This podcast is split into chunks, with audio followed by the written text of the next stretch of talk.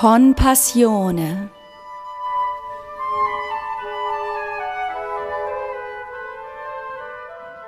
Folge 3 Wie sich Aufklärung und Gläubigkeit zueinander verhalten, wie Beethoven beides miteinander in Einklang zu bringen versucht und was Michael Heuer durch den Kopf geht, wenn er sich damit auseinandersetzt.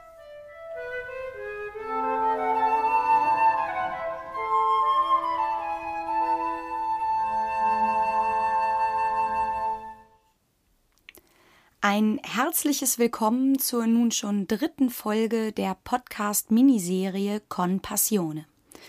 Mein Name ist Lara Fenghaus. Ich habe diesen Podcast initiiert und freue mich sehr darüber, auch heute mit euch einen gemeinsamen, etwa halbstündigen Spaziergang, der von Musik und Überlegungen zu dieser geprägt sein wird, zu unternehmen. Ausgehend von der vergangenen Folge, die die Arie Aus Liebe will mein Heiland sterben aus der Matthäus-Passion von Johann Sebastian Bach zum Gegenstand hatte und die ihr natürlich, solltet ihr sie verpasst haben oder erst heute in unsere Miniserie zur Passionszeit einsteigen, jederzeit nachhören könnt, bewegen wir uns heute in der Geschichte ein wenig weiter nach vorn. Das im Zentrum dieser Folge stehende Stück ist die Arie des Seraphim aus Ludwig van Beethovens Oratorium Christus am Ölberg. Beethoven hat dieses Werk 1803 uraufgeführt, also in einer Zeit, die von der Idee der Aufklärung geprägt war. Ich empfehle an dieser Stelle die Lektüre des Textes was ist Aufklärung des Philosophen Immanuel Kant, auf dessen Gedanken dieser Begriff zurückgeht. Dieser geistesgeschichtliche Kontext ist für Beethovens Werk im Allgemeinen gewiss bedeutend. Auch seine Oper Fidelio kann ich nicht hören, ohne diesen Hintergrund mitzudenken. Die Arie, um die es heute geht, ist allerdings deutlich früher entstanden als Beethovens einzige Oper. Für mich stellt sich im Zuge der Aufklärung, der ich mich sehr verbunden fühle, die Frage, wie diese mit dem Christentum zu vereinbaren sei. Kann ich als aufgeklärter Mensch, und als einen solchen würde ich mich bezeichnen, überhaupt noch an Gott glauben? Ist das nicht ein Widerspruch in sich, eine höhere Macht anzubeten, wenn doch alles in der Welt erkannt und in logische Verhältnisse geordnet werden kann, die jedem einsehbar sind und deswegen allgemein verbindlich? Unsere ganze moderne Naturwissenschaft fußt auf diesen Gedanken, auf dem System des Denkens, welches Kant niederschrieb. Ist in diesem System noch Platz für einen Gott? Wenn ich Mut haben soll, mich meines eigenen Verstandes zu bedienen, wozu benötige ich dann den Pfarrer auf der Kanzel? Wozu ein Gott, wenn mein Verstand doch die Krone der Schöpfung darstellt und sich mir dadurch alles erschließt? Für mich ist das eine bedeutsame Frage, und es fällt mir oft schwer, eine Aussage dazu zu treffen, ob ich an Gott glaube, insbesondere dann, wenn sie mir in philosophischem Kontext gestellt wird. Die Menschen, denen ich in der Philosophie begegnete, waren nahezu ausnahmslos Atheisten. Und so sehr ich ihre Beweggründe verstand, ich wollte mich nicht zu ihnen gesellen. Zugleich bestand mein Ansinnen jedoch darin, den Grund dafür, an Gott zu glauben, in meinem Verstande aufzufinden, also mit den Mitteln des kantischen Denkens, wenn man so will. Kant selbst spricht in der Kritik der reinen Vernunft vom hypothetischen und apodiktischen Vernunftgebrauch. Ich versuche, dies hier einmal ganz verkürzt darzustellen. Grundsätzlich geht es darum, das, was mir in der Welt konkret begegnet, in eine allgemeine Ordnung zu stellen, damit ich es erkennen kann. Der hypothetische Vernunftgebrauch nimmt dieses Allgemeine lediglich an, stellt also die Hypothese auf, es gäbe ein Allgemeines, auf welches hin ich das, was mir begegnet, ordne. Der apodiktische Gebrauch der Vernunft dagegen setzt dieses Allgemeine als gewiss und gegeben voraus. Für die Tätigkeit des Ordnens ist es eigentlich unerheblich, ob ich annehme, es gebe eine Ordnung, die ich an dem, was mir begegnet, auffinden kann, oder ob es diese wirklich gibt. Übertragen auf den Glauben an Gott scheint mir das zu heißen, es ist für die Welt, wie sie mir begegnet, unerheblich, ob es einen Gott gibt, der alles nach Prinzipien geschaffen hat, oder ob es ein evolutionär hervorgebrachtes Prinzip gibt, welches ich auffinden kann. Wichtig für mein Handeln ist, dass es ein Prinzip gibt, auf welches hin ich das, was mir in der Welt begegnet, ordne. So könnte ich, wie gesagt, stark verkürzt, sagen, dass der Aufklärung egal ist, ob ich das Ordnungsprinzip als von Gott gesetzt auffasse oder als Prinzip hypothetisch annehme, solange ich das Prinzip begreife. Für die Religion ist es aber wichtig, ja geradezu essentiell zu glauben, denn der Glaube fängt da an, wo das Wissen endet. Was ich weiß, kann ich nicht mehr glauben. Glücklicherweise ist Tuba Jaliskan weniger verwirrt, als wir es nun womöglich alle gemeinsam sind, und weiß ganz genau, wie sie uns den Text der heutigen Arie näher bringt. Arie des Seraph Preist des Erlösers Güte, preist Menschen seine Huld. Er stirbt für euch aus Liebe, sein Blut tilgt eure Schuld. O Heil, euch ihr Erlösten, euch winket Seligkeit, wenn ihr getreu in Liebe, in Glaub und Hoffnung seid. Doch weh, die frech entehrten das Blut, das für sie floss, Sie trifft der Fluch des Richters. Verdammung ist ihr Los. Wieder stirbt der Erlöser aus Liebe. Ob hypothetisch oder apodiktisch, dies ist sicherlich eine Ordnung, die wir in den Musikstücken der vergangenen Folgen auffinden. Ein roter Faden, der sich durch die Folgen zieht. Und jedes Mal stellt sich diese Liebe in einem anderen Lichte dar und erfährt eine andere Aufmerksamkeit. Ob Michael Heuer, mein langjähriger Duopartner, der zugleich von mir oft als einer der letzten verbliebenen Universalgelehrten bezeichnet wird, diese Liebe in seine Überlegungen einbezieht? Die Aufklärung ist bei ihm, der Kant philosophisch wirklich durchdrungen hat, jedenfalls gewiss in guten Händen. Christus am Ölberg. Da ist ein von mächtigen, knorrigen Bäumen bestandener Hügel, in Nacht getaucht, aber vom schwachen Licht des Mondes umrissen. Jesus überschreitet mit seinen Jüngern den Bach der an dessen Fuße verläuft, und steigt ein Stück weit den Hang empor.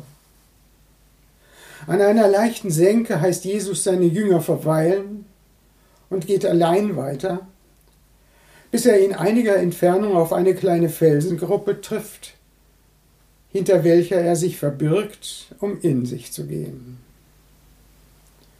Zweifel haben ihn befallen, ob er für seine Mission den richtigen Weg gewählt habe. Die Ahnung, in Kürze dem Tod gegenüberzutreten, hat sich seiner bemächtigt. Er sucht nach einem Ausweg, kann keinen erkennen und kehrt zurück zu seinen Jüngern, um von ihnen Beistand zu empfangen. Diese aber sind eingeschlafen. Enttäuscht entfernt er sich erneut, der Vorgang wiederholt sich. Als er zum dritten Mal mit sich ringt, ohne dass seine Frage, wie er den Lauf der Dinge noch wenden könnte, eine Beantwortung erführe, entschließt er sich, seine Ausweglosigkeit als Zeichen göttlichen Willens zu deuten und fügt sich in sein Los. Kaum ist er wieder bei seinen Jüngern angelangt, sind vom Fuß des Berges auch schon die Schritte und Rufe der Schergen zu hören, die, von Judas geführt, ausgeschwärmt sind, um ihn festzunehmen. 1803, zur Entstehungszeit von Beethovens Oratorium, hatten sich im deutschen Kulturkreis bereits die ersten Stimmen der Romantik vernehmen lassen. Novalis, Friedrich Schlegel, Ludwig Tieck.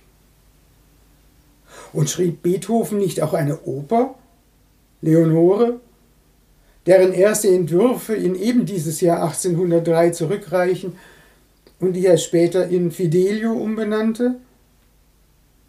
Gott, welch Dunkel hier! Florestans Arie, die den zweiten Akt eröffnet, so ähnlich muss es sich anhören, wenn Beethovens Jesus in der Einsamkeit des nächtlichen Gartens Gethsemane seine Stimme zum Himmel erhebt mit den Worten Vater, ist's nicht möglich, dass dieser Kelch von mir gehe? Stattdessen nichts von alledem. Keine grauenvolle Stille, welche das Schweigen Gottes hinterlässt aber auch keine knorrigen Ölbäume, keine bedrückende Finsternis und auch keine schlafenden Jünger. Das Personal von Beethovens Passionsoratorium beschränkt sich auf Jesus, einen Seraph, einen Engelschor, die Schar der Soldaten und Petrus, der lediglich drei Sätze zu sprechen hat. Und sein Jesus martert nicht sein Gewissen, Vielmehr vergeht er schier vor Todesangst und muss von dem Seraph an seine Pflicht erinnert werden, die Menschheit zu erlösen. Natürlich stammte das Libretto zu dem immerhin knapp einstündigen Werk nicht aus der Feder Beethovens, sondern von Franz Xaver Huber, einem politischen Journalisten und Satiriker, der nebenbei Gelegenheitsliteratur für die Opernwelt verfasste.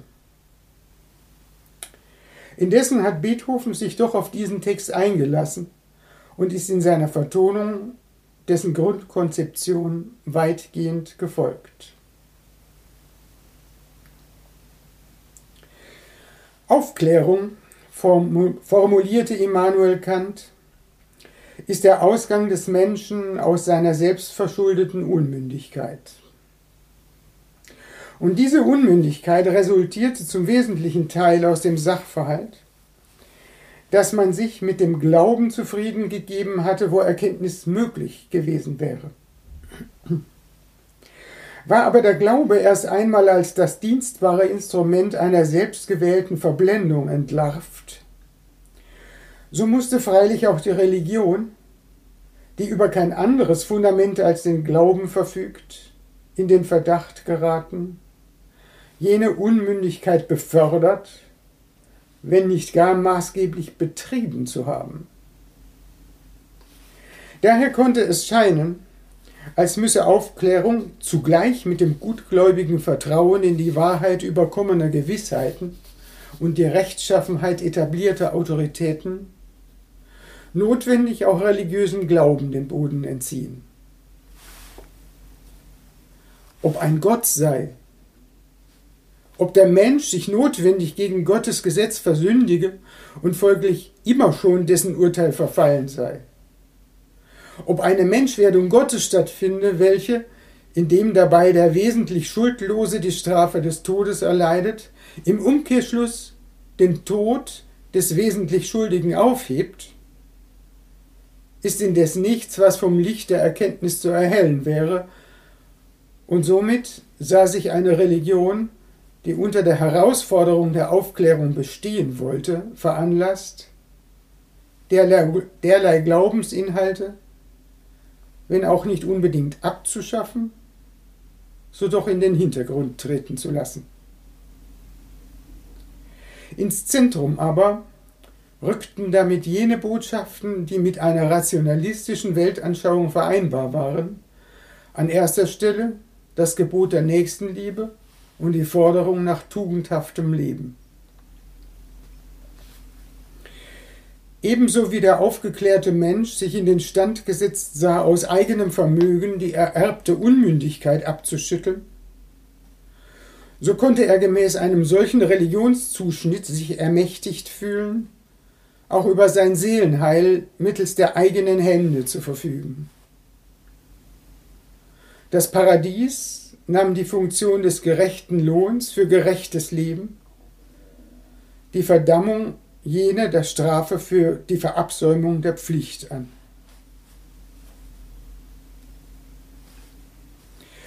In diesem Kontext musste die Figur des Christus unvermeidlich eine Vermenschlichung erfahren, nicht aber jene, welche sich in der Formel vom wahren Gott und wahren Menschen umschreibt, sondern eine solche, die sich vor allem als Entgöttlichung bestimmt.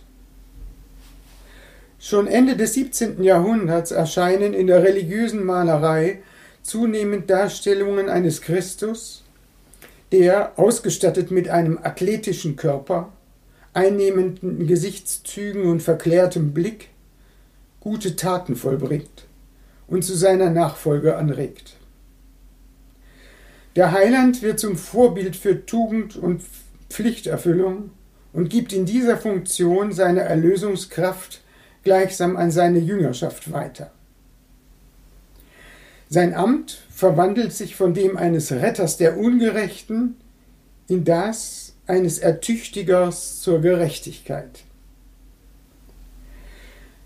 Demgemäß heißt es in einem Lied aus dem von Johann Andreas Kramer 1780 herausgegebenen Gesangbuch für Schleswig und Holstein,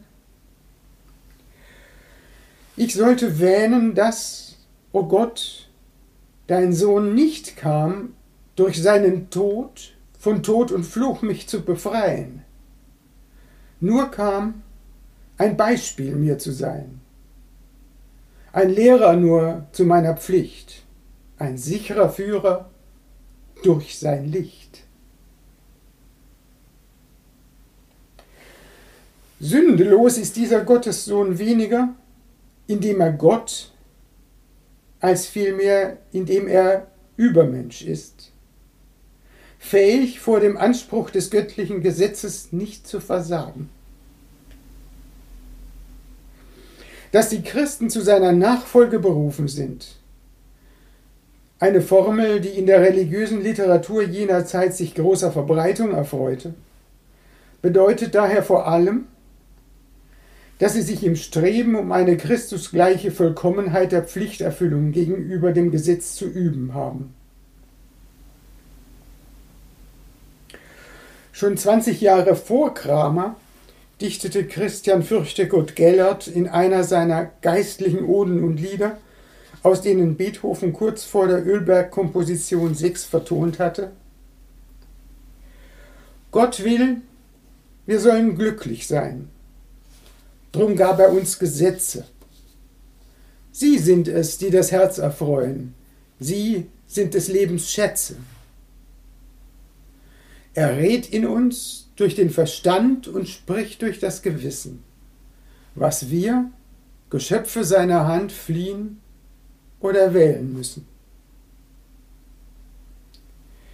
Ihn fürchten, das ist Weisheit nur. Und Freiheit ist sie wählen. Ein Tier folgt Fesseln der Natur. Ein Mensch dem Licht der Seelen. Was ist des Geistes Eigentum? Was sein Beruf auf Erden? Die Tugend was ihr Lohn, ihr Ruhm? Gott ewig ähnlich werden.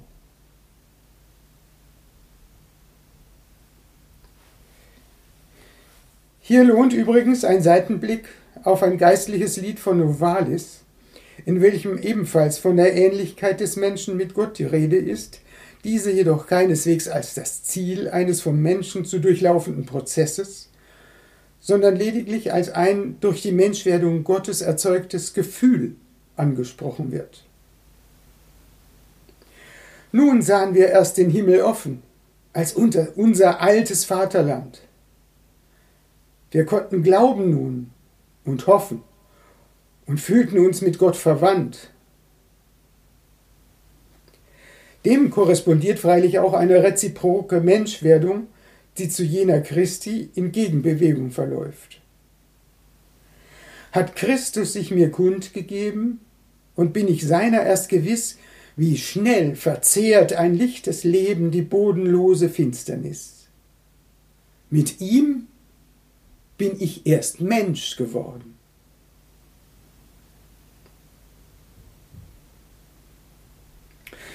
In demselben Maße jedoch, wie dem Menschen die Möglichkeit beigemessen wird, durch vollkommen tugendhafte Lebensführung sich selbst zu vergöttlichen, muss der ihm zum Vorbild gereichende Christus sich ihm in einer Weise assimilieren, die eklatant gegen die Vorstellung des wahren Gottes, der zugleich auch wahrer Mensch ist, divergiert.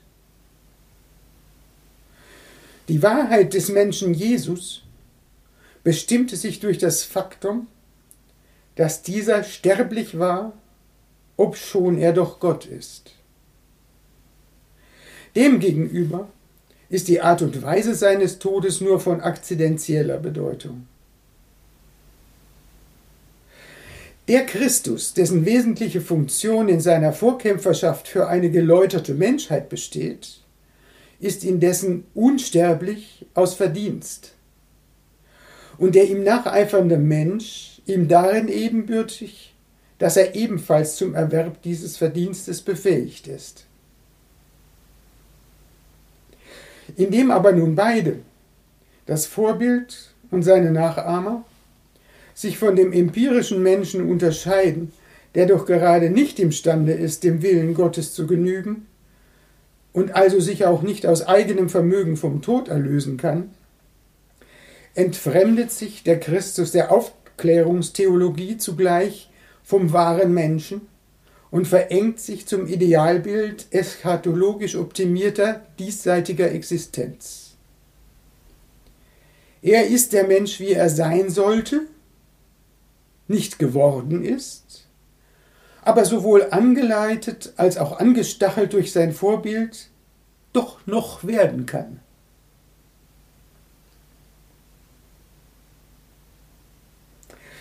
Erschließt sich nun die Heilsgeschichte nicht länger durch das Moment der Gnade und wird der Heilsweg stattdessen vermöge des Verdienstes jedes Einzelnen beschritten, zu dem die Person des Erlösers lediglich die Richtung wies, so mildert sich damit zugleich die Zumutung, welche in der Konzeption eines Gottes besteht, der Mensch und sterblich wird, ohne doch seine Gottesnatur einzubüßen.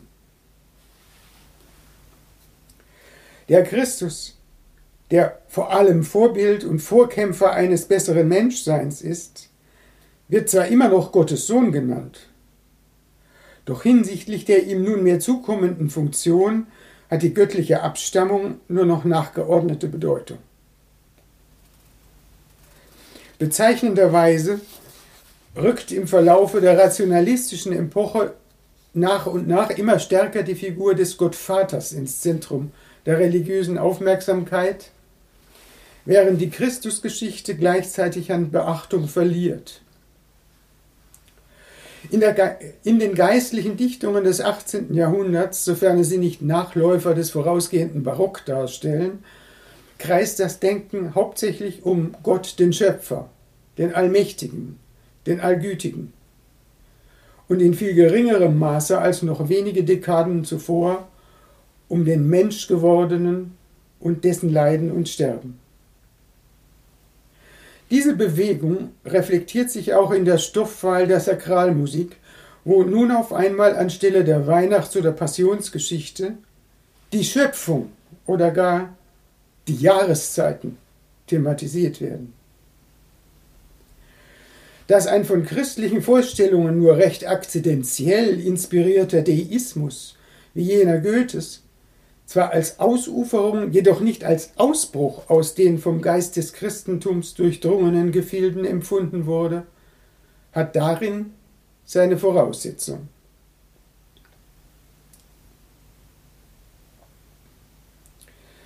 Niemand wird erwarten, in der Gelegenheitsdichtung eines napoleonisch gesinnten politischen Journalisten, der Nebeneinkünfte aus der Produktion von Opernlibretti erzielte, einer theologischen Konzeption, wie sie gerade umrissen wurde, in Reingestalt zu begegnen. Gleichwohl erläutert sie sowohl die in Beethovens Ölberg-Oratorium getroffene Disposition als auch den Zungenschlag derer, die darin zur Sprache kommen. Des Seraphs bedarf es, um Christus, der Mensch unter Menschen ist, zum Gehorsam gegen Gottes Willen zu mahnen.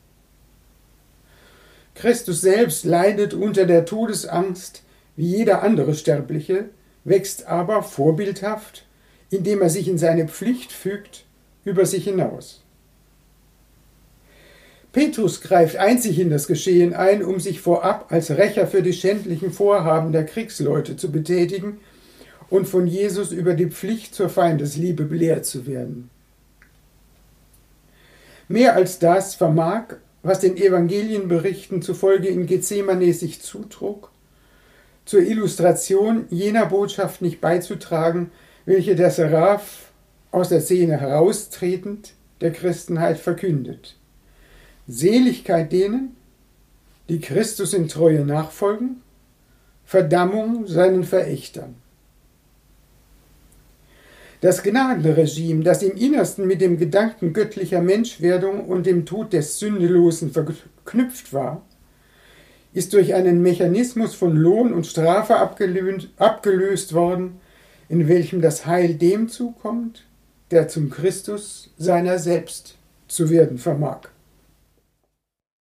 Beethovens Vertonung der Arie des Engels, die wir hier in musikalischer Ausführung vorstellen, reproduziert undifferenziert das gedankliche Chiaroscuro, das der Text vorlegt. Nach einem Eröffnungsabschnitt, welcher mit hymnischer Gebärde die Menschen zum Lobe Gottes für seine Erlösungstat aufruft, verkündet der Seraph in flammender Eindringlichkeit denen, die sich der Pflicht zu Liebe, Glaube und Hoffnung ergeben, den Lohn der Seligkeit, um in, im Anschluss daran, erregt und mit schneidend erhobener Stimme den Verächtern des Erlösungswerks die Verdammnis zu prophezeien. Beethovens Engel tritt heldisch auf, im Strahlenkranz gegenüber den Getreuen und Blitze schleudernd gegenüber den Ungetreuen und in diesem Gebaren gleichsam ein Abbild des Gottes des alten Bundes. Gerade in der musikalischen Einkleidung durch Beethoven, die durch Extremlagen und harte Kontraste gekennzeichnet ist, läuft seine Botschaft auf die Alternative von Sieg oder Tod hinaus. Das entscheidende Moment des Umschlags vom Alten Testament zur christlichen Religion der Übertritt aus einem System von Lohn und Strafe zu einem System universeller Gnade, welche überdies nicht durch ihren Gewährer, sondern durch ihren Empfänger aktiviert wird, hat in jenen einfachen Gegensätzen keinen Ort. Gehen wir nun also dazu über, diese Arie des Seraphim aus Ludwig van Beethovens Oratorium Christus am Ölberg anzuhören.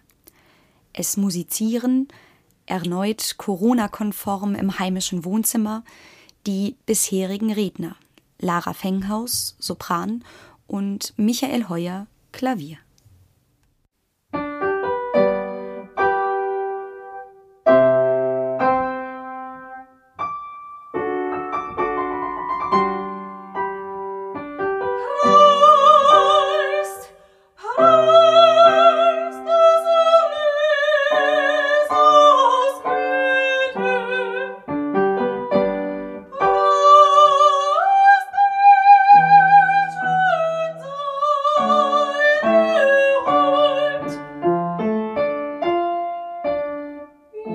George.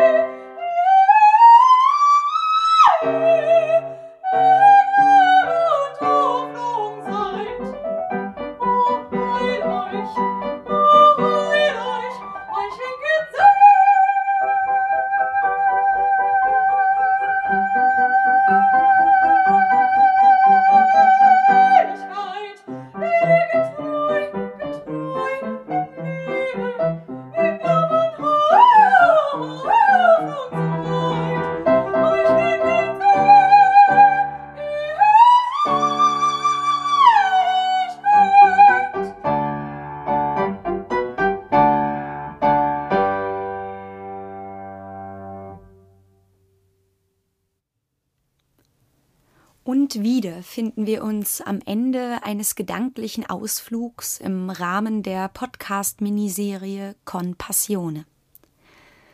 Auch heute hoffe ich, dass unsere Überlegungen euch im richtigen Maße nachdenklich gestimmt haben, um euch mit bedenkenswerten Fragen durch die nächste Woche zu geleiten. Ich hatte erneut große Freude daran, mit euch diesen Gedankenspaziergang zu unternehmen, und ich würde mich natürlich freuen, wenn ihr auch in der nächsten Woche wieder Lust hättet, mit mir zu spazieren. Von dem unbekannten Beethoven-Werk dieser Woche gehen wir dann weiter zu einem noch unbekannteren Stück, der Arie Rufe aus der Welt der Mängel aus dem Oratorium des Heilands Letzte Stunden von Louis Spohr. Zu dieser hat sich der Organist Ivo Kanz Gedanken gemacht, und ich bin schon gespannt darauf, wie diese beschaffen sein werden. Wenn euch dieser Podcast gefällt und ihr schon genauso neugierig auf die nächste Folge seid wie ich, dann empfehlt ihn gern weiter. Fragen, Anregungen und Kritik nehmen wir natürlich auch gern entgegen. Unter www.lara-fenghaus.de schrägstrich con-passione findet ihr ein Gästebuch, eine Mailadresse und einen Spendenbutton. Denn ein bisschen Geld kostet dieses Projekt leider auch und wenn ihr uns unterstützen mögt, sind wir euch dafür sehr, sehr dankbar. Also, bleibt gesund, passt auf euch auf und bis zum nächsten Mal. Eure Lara.